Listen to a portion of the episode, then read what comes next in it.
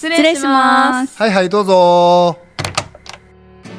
皆さんこんにちは。佐藤大輔です。会社員の国枝です。看護師の今川です。このシリーズは経営学者の佐藤大輔先生が元祖使える経営学シリーズに日常的な具体例を交えてより深く詳しく解説していきます。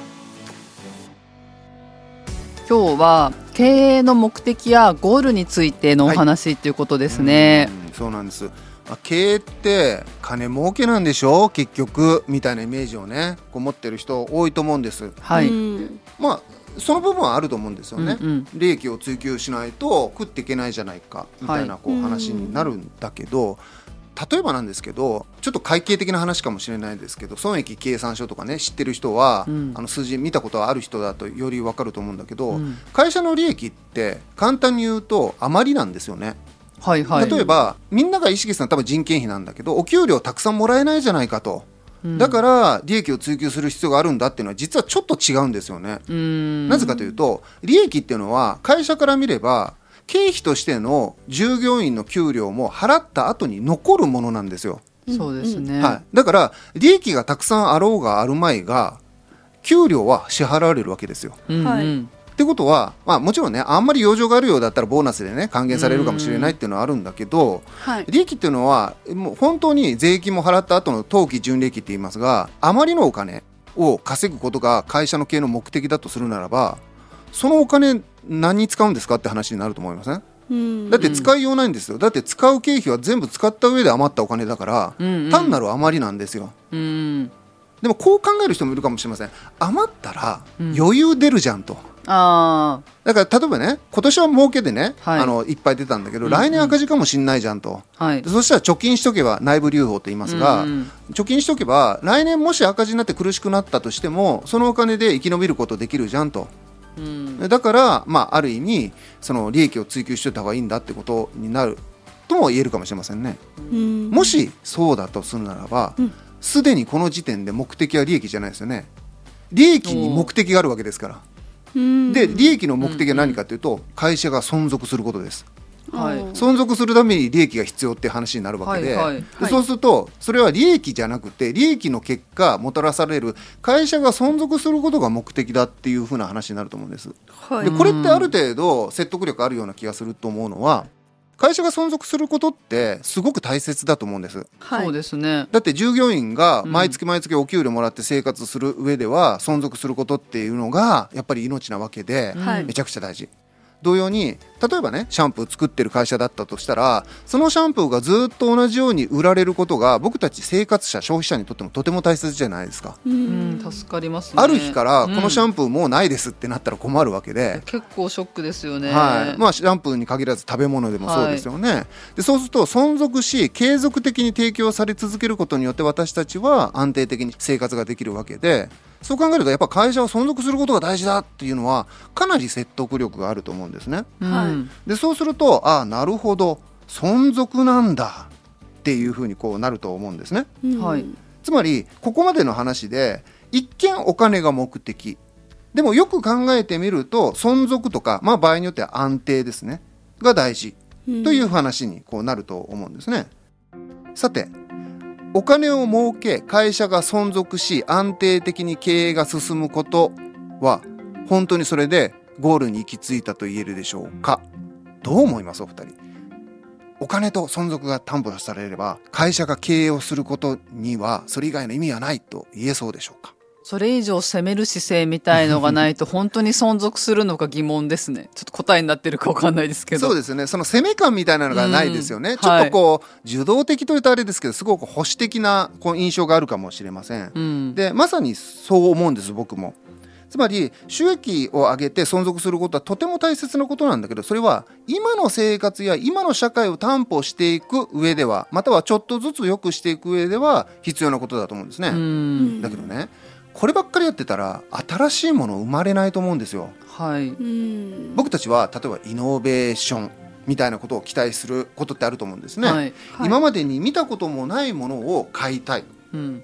僕いつもよく言うその携帯電話の機種変しますかみたいな話なんだけど、はい、機種変高くてしないじゃないですか最近って、うんうん、毎年機種変してる人あんまり見ないというか、うん、それも簡単に言うと iPhone で言ってもね十数万円普通にしちゃうから、まあ、高いなーなんて思っちゃうわけですよね。はい。そうするとどうやったら機種変するかって簡単でもう見たこともないぐらい大きく進展したから発展したから、うんこりゃ買わんとって思うんうそのぐらいしかないわけです。はいつまり大きな変革が起きないと僕たち消費行動を起こさないし、幸せって思わなくなっちゃってるんですよね。あー前よりちょっと良くなったぐらいだと今のでいいわになっちゃうわけです。はいはい僕たちが期待しているのは特に成熟化した社会においては今まで通りのものが安定的に供給されることだけではなくって今までには見たこともないもう一段ワンランクの生活ができるかどうかっていうことに対する期待もあると思うんです。うんまさにこういったことがアイデアソースだったりとか一般にイノベーションって呼ばれるものでこれが期待されているっていうことは言い方を変えれば会社の経営ってこれ目標にすべきじゃないのっていうふうに思うんですよ。うんうん事実ねさっき収益とか存続って話をしましたけどもはい。確かにね収益とか存続がないと会社って維持できないので生き残ることできない結果イノベーションも起こせないんですよ。うんはいだけど逆に収益とか存続が担保されてうちはもうお金も大丈夫だと経営も安定してますよって言った時に、うん会社が次に頑張る目標っていうのはやっぱりイノベーションを起こしていこうっていうことになると思うんですよね。っていうことは会社の目的は一つは安定的に今ある経済をしっかり回していくということまたは少しずつ進展させて良くしていくということ、まあ、全時的に進展するっていう感じですよね、はい。させていくことが目的にもなると思うしはい。同時に中長期的にはやっぱりイノベーションを起こすってことですよね、うん。今までになかったものをやっていく。でそのためにはお金も必要でしょうそうすると収益とか存続が担保されてるからこそイノベーションを起こそうとも思えるような気がするんです。うん。で逆も言えるんですよ。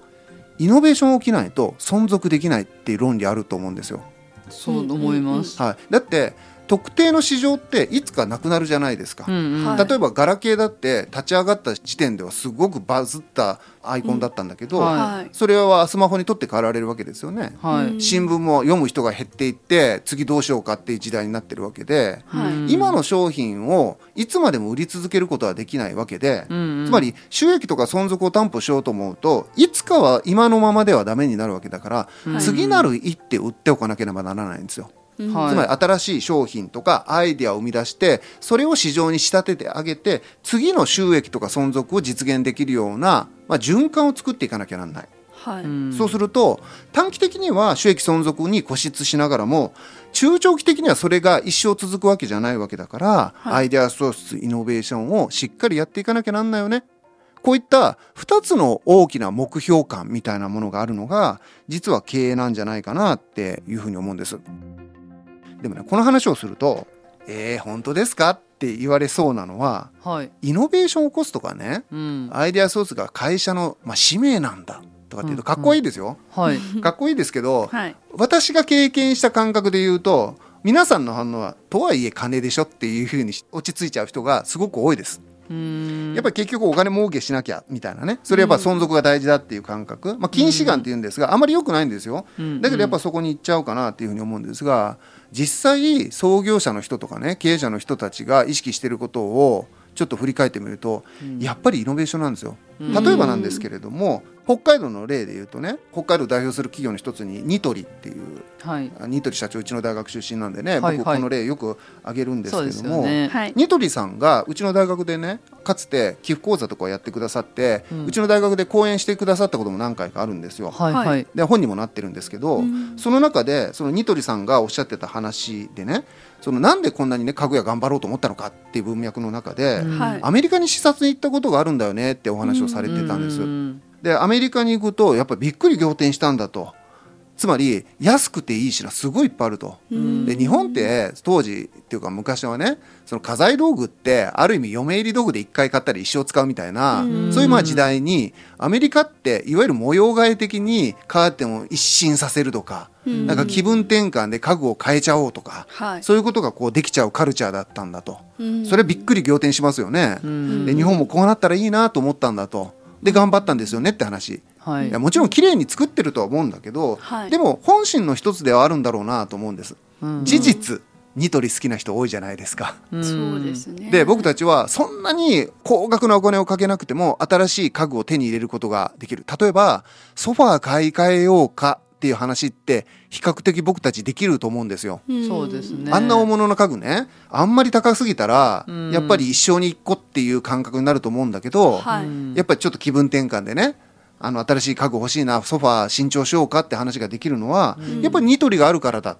ていうふうに言えると思うんです。はいうんつまりニトリが提供してくれたことっていうのは少しずついいものを提供してくれるっていうこともそうなんだけど大きく見ればアメリカのように家具そのものを一式コーディネートで変えることができるっていう国にしてくれたとも言えるわけですよ。うんうんでこれこそがやっぱりイノベーションだと思うんですよね。生活様式変わったわけじゃないですか私たち。そうですね。同じようなことで例えばあの同じ寄付講座にね、はい。来てくださった当時庄司さんという社長がいらっしゃって、はいはい。アレフって会社はあのびっくりドンキーを展開している会社さんなんだけど、うん。その庄司社長ってすごいこう人格者みたいなねこう温和な感じの印象の方なんですけど、はい。彼の言葉を借りて言うと利益を多く出してね社会に役に立つかって大いに疑問なんだよねって言うんです。うんで環境とか食の安全に自らが取り組んだ方がいいと考えますとかって言っちゃう人なんですよ。うんまあ、素晴らしいですよね。はい。で素晴らしいんだけどこれ本気かなって話なんです。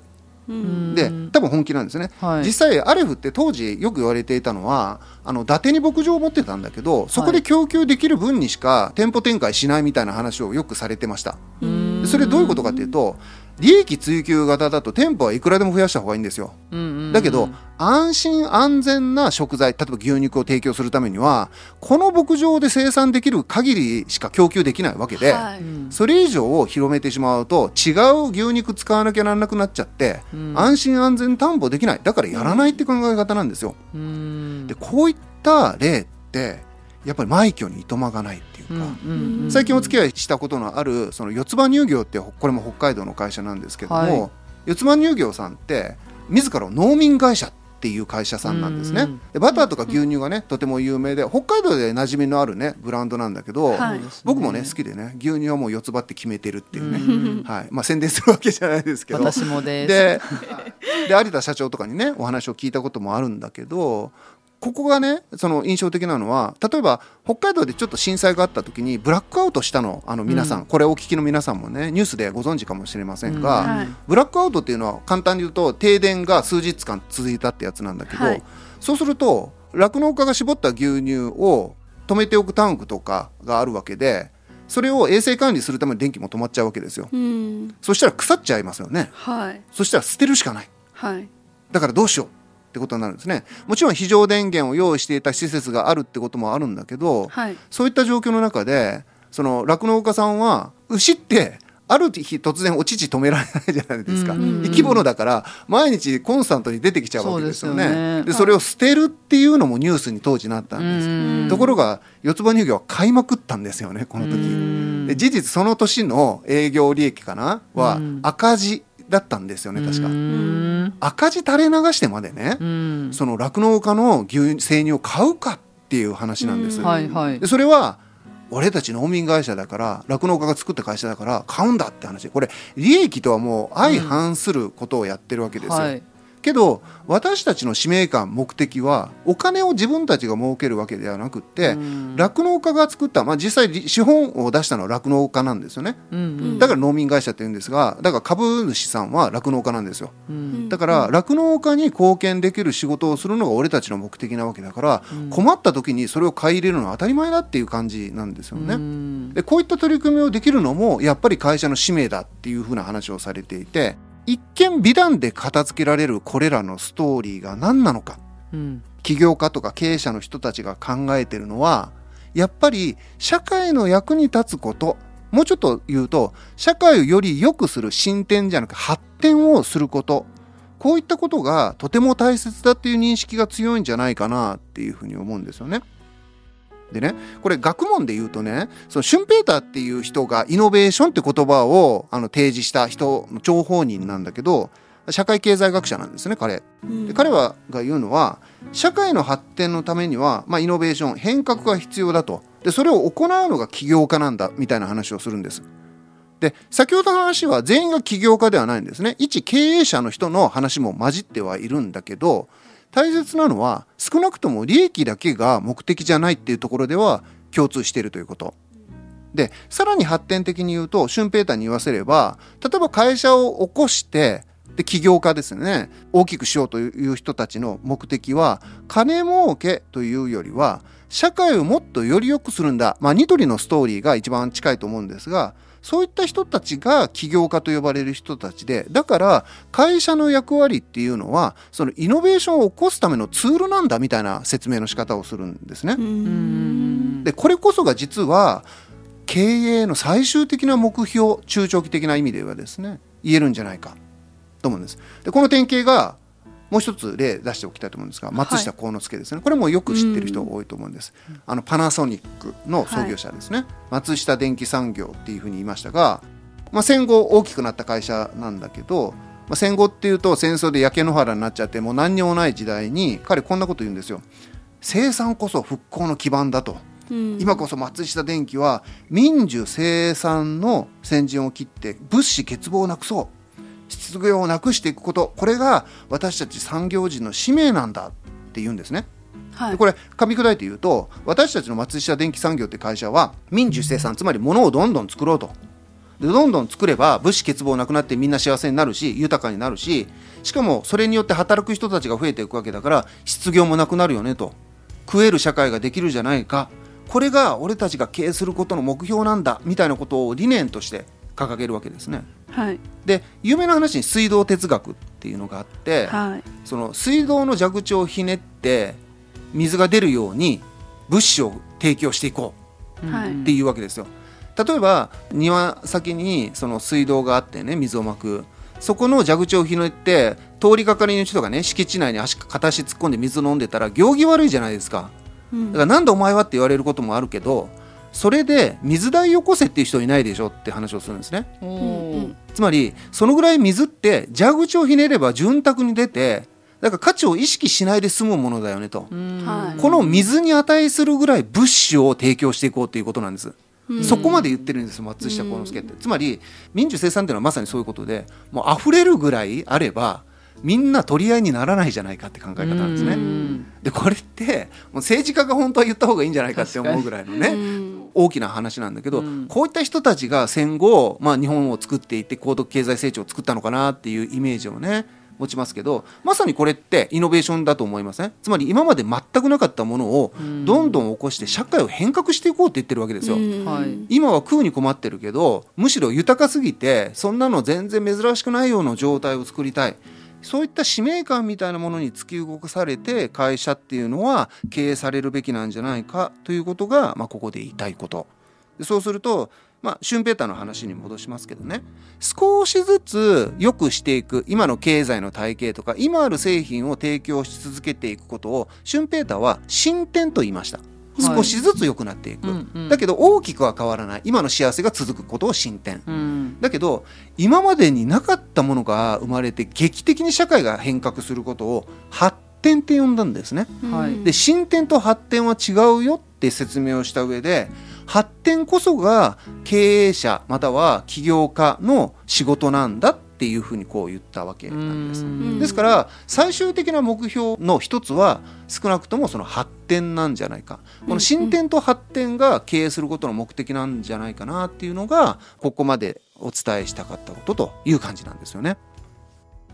先生も以前話しましたけどもう今は物がありふれて豊かな時代だから、そのイノベーション大事だよっていうのもただ単に物を売るとか利益を得るのが大事っていうよりは本当に今の社会で生活してる人が何困ってるのかなとかっていうのが、うん、なんかこうバズったり売れたりするヒントにもなるのかなっていうのはなんか感じました。うん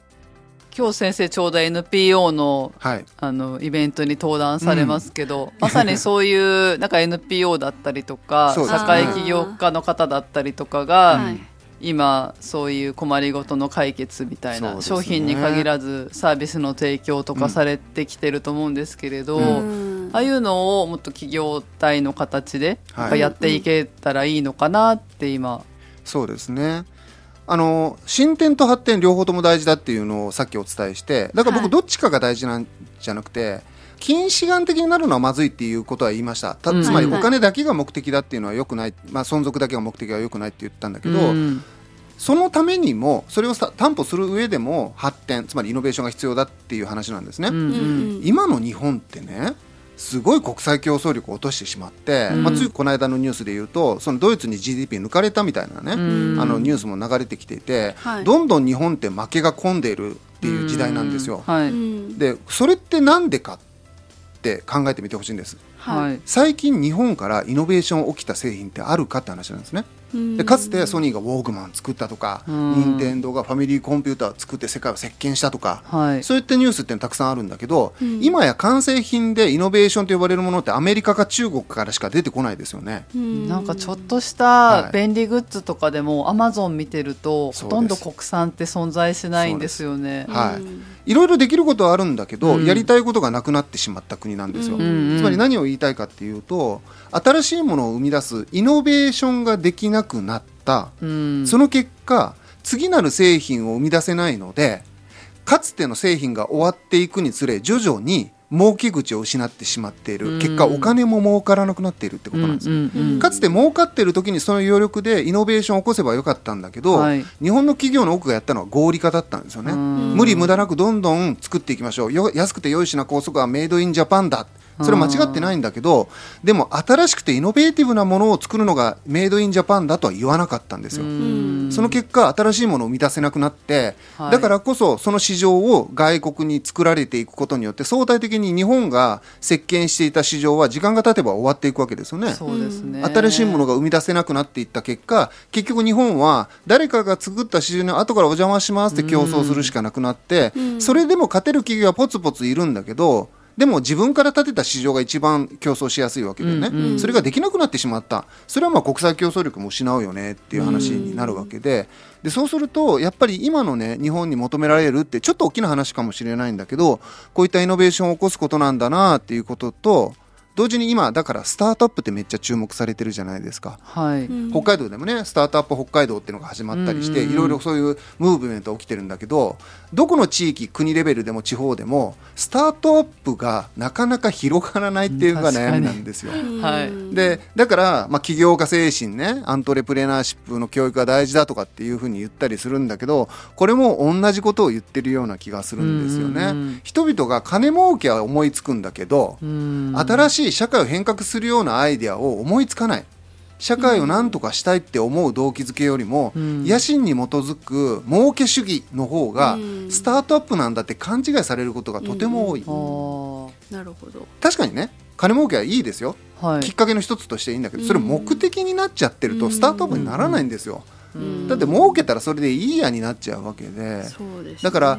よくねスタートアップのイベントとか出るとね野心が大事だとかね当事者の人語ってる節あるんだけど、まあそれも野心もあるんだろうなと思うんだけど個人的な野心に基づいてスタートアップされるってちょっと迷惑なんですよね。社会のために何どう役に立つのかってことをやっぱ真剣に考えた方がいいんじゃないかな、うん。ちょっと厳しめかもしれないんだけど、うんそれが中長期的に見ると儲けが持続するってことにもつながるような気が。するんですよ、その感覚がなんとなくこの立場で仕事をしてるとあちこちに少なくなってるなと、うん。それこそ先ほど言っていただいたむしろ NPO とかの方がうん。問題意識に基づいた行為はい。があってお金儲けには疎いかもしれないけど、うん。その目標意識みたいなのはまあうん。明確になってるなって感じもしますよね。そういうイメージあります。ソーシャルな取り組みっていうのがね、うん。一つイノベーションにつながるっていうモデルをね作っていくのもうん。一つのやり方なのかなっていうふうな感じたりすることありますね。先生はい、次回はこの進展と発展の話を掘り下げていただくっていうことなんですけども、はい、そうなんです。進展と発展両方が大事でい。ずれも経営することの目標になりうるもので、まあ、これを両者をねどう実現していくかが経営の大切なことなんだよねっていう話が、まあ、今日なんだけど、うん。じゃあ進展と発展ってそもそもまあどういうことなのかもうちょっとね具体例をこう挙げながら解説した上でじゃあ進展するための経営ってどんな経営になるのか、うん発展を実現する上での経営ってどんな経営になるのかってことについてもね少し深掘りをしていきたいというふうに思います。はいでは先先生生お疲れ様でしたはい、お疲れ様でした。